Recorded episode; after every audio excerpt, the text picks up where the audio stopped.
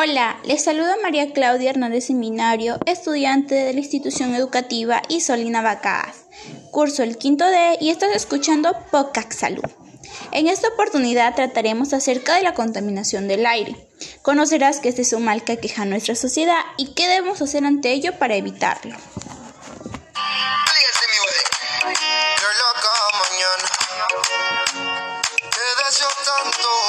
Como sueña madrugada. Son dos y pico, en la radio son.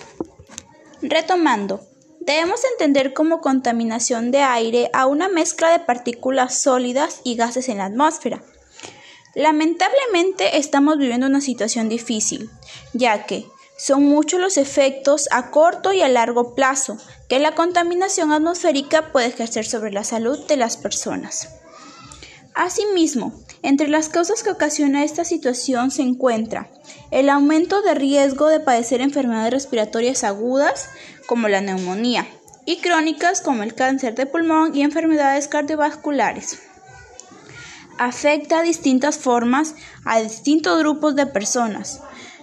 Los efectos más graves se producen en las personas que ya están enfermas, Además, los grupos más vulnerables son los niños, los ancianos y las familias de pocos ingresos y con poco acceso limitado a la asistencia médica.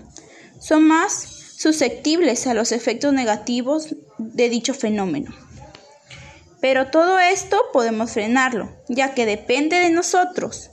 Entre las acciones para mitigarlo tenemos reducir, pero no eliminar el tráfico motorizado en las áreas metropolitanas, Potenciar el transporte público. Obligar a que el transporte público sean vehículos eléctricos. Potenciar de forma urbana el uso de bicicletas y el tráfico peatonal. Reconvertir el concepto del transporte interurbano. Ahorro de energía en nuestros hogares y oficinas. Generación de electricidad renovable.